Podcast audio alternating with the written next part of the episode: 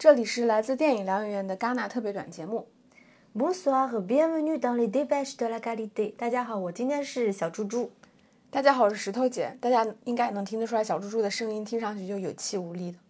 对，小猪猪，嗯，在戛纳过得并不是太好，总过敏是不是？反反复复的过敏。对，都不能以真实的美貌出现在嗯 戛纳的红地毯上。那你现在不是应该说，就算是过敏也掩掩盖不了你的美貌吗？什么美貌轻易的就被掩盖了？所以是虚假的美貌呗。所以你要有信心啊，掩盖不了的。然后今天是五月二十二号，是戛纳，就是法国时间的五月二十二号。然后今天其实我们两个还蛮特别的，因为我们今天一天两个人加起来看了四部主竞赛单元的片子，对然后也能感受到，就是在戛纳进入后半程之后呢，主竞赛的片子突然就变得多了起来，而且感觉也好看了起来。是，嗯，所以今天虽然看片看的还是比较多，但整体还是比较开心的。那可以先简单分享一下我们今天看了哪些片吧。呃，我今天看的第一部就是法国女导演茹斯汀特里叶的《坠楼死亡的剖析》。嗯啊，目前为止，就是我大概是今天中午看的，就是场刊，嗯它是三点一分，目前是最高分，了解所有主竞赛单元的最高分。考里斯马基还没出来呢，对吧？对，没明天出来出呢再看看。嗯嗯嗯，就是说目前嘛，嗯，了解。然后我看的第二部就是奥地利女导演杰西卡·豪斯纳的《零号俱乐部》。嗯，然后我除了零号俱乐部之外呢，另外两部其实跟你今天是不太一样的。我先是看了托德海因斯的《五月十二月》，然后另外就是看了阿基考里斯马基的《枯叶》。嗯我觉得今天真的过得非常开心。那我们就按照我们今天看片的时间顺序，然后来给大家简单聊一下，就是我们今天看的这些主竞赛单元的片子具体是什么样的。就因为有刚刚说到，目前啊，截止目前常看最高分的《坠楼死亡的剖析》，说实话是挺出乎我意料的，因为它时长有一百五十一分钟，两个这么长？对，两个半小时。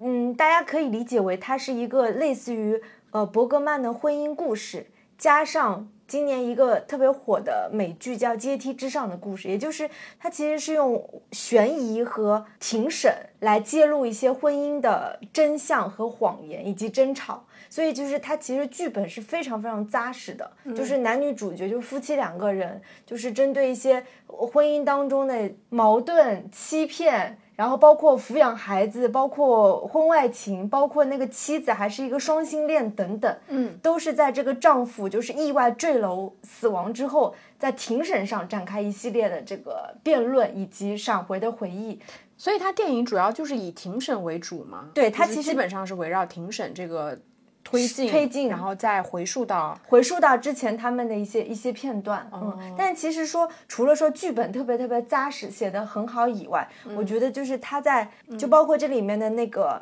小男孩嘛，就是那对夫妻的儿子，十一岁的小男孩，演技也特别特别好。然后另外一个就是特别意外，我总觉得这个女主角。特别特别眼熟，就是桑德拉·惠勒嘛，嗯，她之前其实是那个托尼·厄德曼的女主角，啊。而且竟然是我前两天看的《利益区域》的女主角，所以大家都认为今年，因为她两个片都入围主竞赛，都是女主角，所以她其实拿到这个影后的几率其实是比较大的。那你觉得她在这两部戏里面哪一个演得更好呢？其实我觉得就是发挥余地的话，肯定是坠楼死亡的剖析嘛，嗯。但是我是觉得在那个利益区域里面，因为它其实是一个相对来说一个比较比较内化的一个女性的角色，但是她还是演绎的特别好，而且她两部戏里面的形象完全不一样，导致我一开始都没认出来，嗯，两个人是同一个女演员，嗯，所以你你觉得还是挺看好这部片子的是吧？对。首先，因为她是女导演，啊是不是今年我们私心一直都是希望女导演今天能拿奖的嘛？对，其次的确就是她的剧本，他的电影非常非常好，嗯，不愧也拿到就是目前场刊最高分，嗯我相信他应该还是很好的。嗯，那我跟大家分享一下，就是我觉得也是在今年主竞赛单元非常受大家期待的五月、十二月，嗯就是托德海因斯导演，因为他的这个女就是演员的配置实在太强了，是由娜塔莉波特曼和朱莉安摩尔，嗯就是两个这种大明星一块儿同台去。一尬戏，然后它这个剧情呢，其实也特别的有看点。它就是讲说，朱莉安·摩尔在她三十六岁那年出轨了一个只有十三岁的学生，就是一个未成年人嘛。然后她也因此入狱。结果入狱之后呢，他还是跟这个小男生组建了幸福的家庭，一直到他快六十岁的这个年纪。然后他的故事呢，因为当年非常的出名以及受大家的震惊，他的故事就被改编成了电影。那娜塔莉波特曼饰演的这个女演员就说：“借着我要去饰演你朱莉安摩尔这个角色。”来到他家里面，想去了解他的生活，跟他过往的这个情感经历。那娜塔莉波特曼最开始肯定是对他不屑一顾嘛，因为你光想想一个什么样的人能够打着爱的名义去跟一个未成年人发生关系，并且这个小男孩十三岁跟他在一起，十六岁其实就已经当爸爸了。所以这个电影里面演到，呃，在呃三十六岁这个年纪，反正就十六七岁吧，这个年纪当爸爸，到三他三十六岁的时候，他的孩子基本上都已经高中毕业，要离开家庭了。就已经要变成空巢老人了，嗯，然后所以最开始他呃，娜塔莉波特曼其实对此是并不认可的，但是随着他逐渐的去跟这个女性观察她的老公，观察她的孩子，然后观察她跟她前夫的这些孩子种种，然后逐渐的了了解就是他们过往的这个生活。但是，电影最后并没有去洗白啊，并没有就是说好像朱莉安摩尔这个真的是因为爱而伟大，或者说她就是一个什么就是很变态的女性，她其实并没有给予此一答案。然后，所以这个电影我觉得，它好看，但是又没有那么的好看的点就在于那里，就是有一种隔靴搔痒的感觉。就是你看两个女演员，就是演技非常好的女演员演戏，你肯定觉得非常开心，再加上题材也非常有看点。但是你又觉得她其实并没有把朱莉安·摩尔这个女性她当年的心态表现出来。就是为什么一个三十六岁的女人会受一个十三岁小男孩的吸引这件事情，她并没有讲清楚。你是什么样的心态？有点像又当妈又当女朋友又当老婆。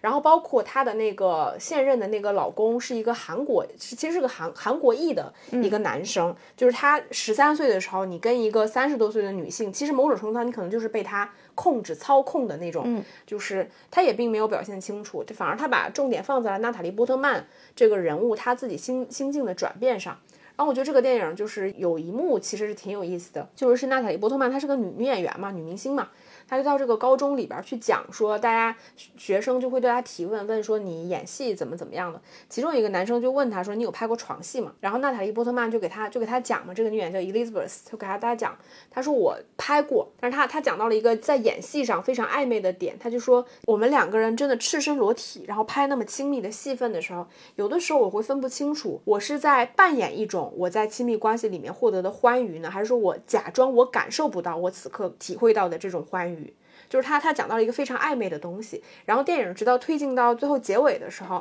然后也是在相似的戏份里面，当娜塔莉波特曼去演戏，她一遍一遍的重复，真的自己跟一个十三岁小男孩去调情的戏份的时候，他某一瞬间突然 get 到了他演戏的那个暧昧点，他就是他其实是真实的感受到了朱莉安摩尔曾经可能调戏或者说跟着小男孩调情的时候，某种非常隐秘的，就是其实是有点不合我们伦理的这种欢愉的感觉。反正这个片子我觉得倒是也挺好看的，嗯，我感觉戏剧冲突好像也很很强烈，对，嗯嗯，戏剧冲突还是挺强烈。所以你觉得他有他有戏吗？就金棕榈有戏吗？我觉得没有，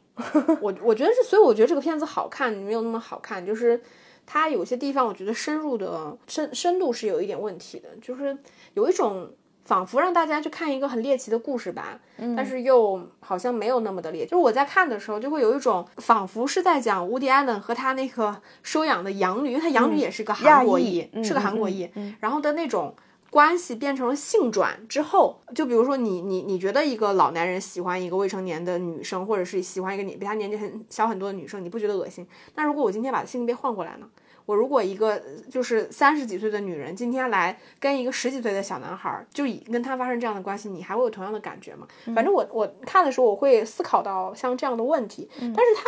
可能我觉得导演的立场也比较暧昧，所以你看的时候，你就觉得他有一些些的避重就轻。所以你说戏剧冲突，它也会有。好看的地方，我觉得还是在于朱莉安·摩尔和娜塔莉·波特曼的演技。但是不得不说，朱莉安·摩尔真的是碾压式的。嗯，对，嗯。那我们这期节目差不多就这样喽，拜拜。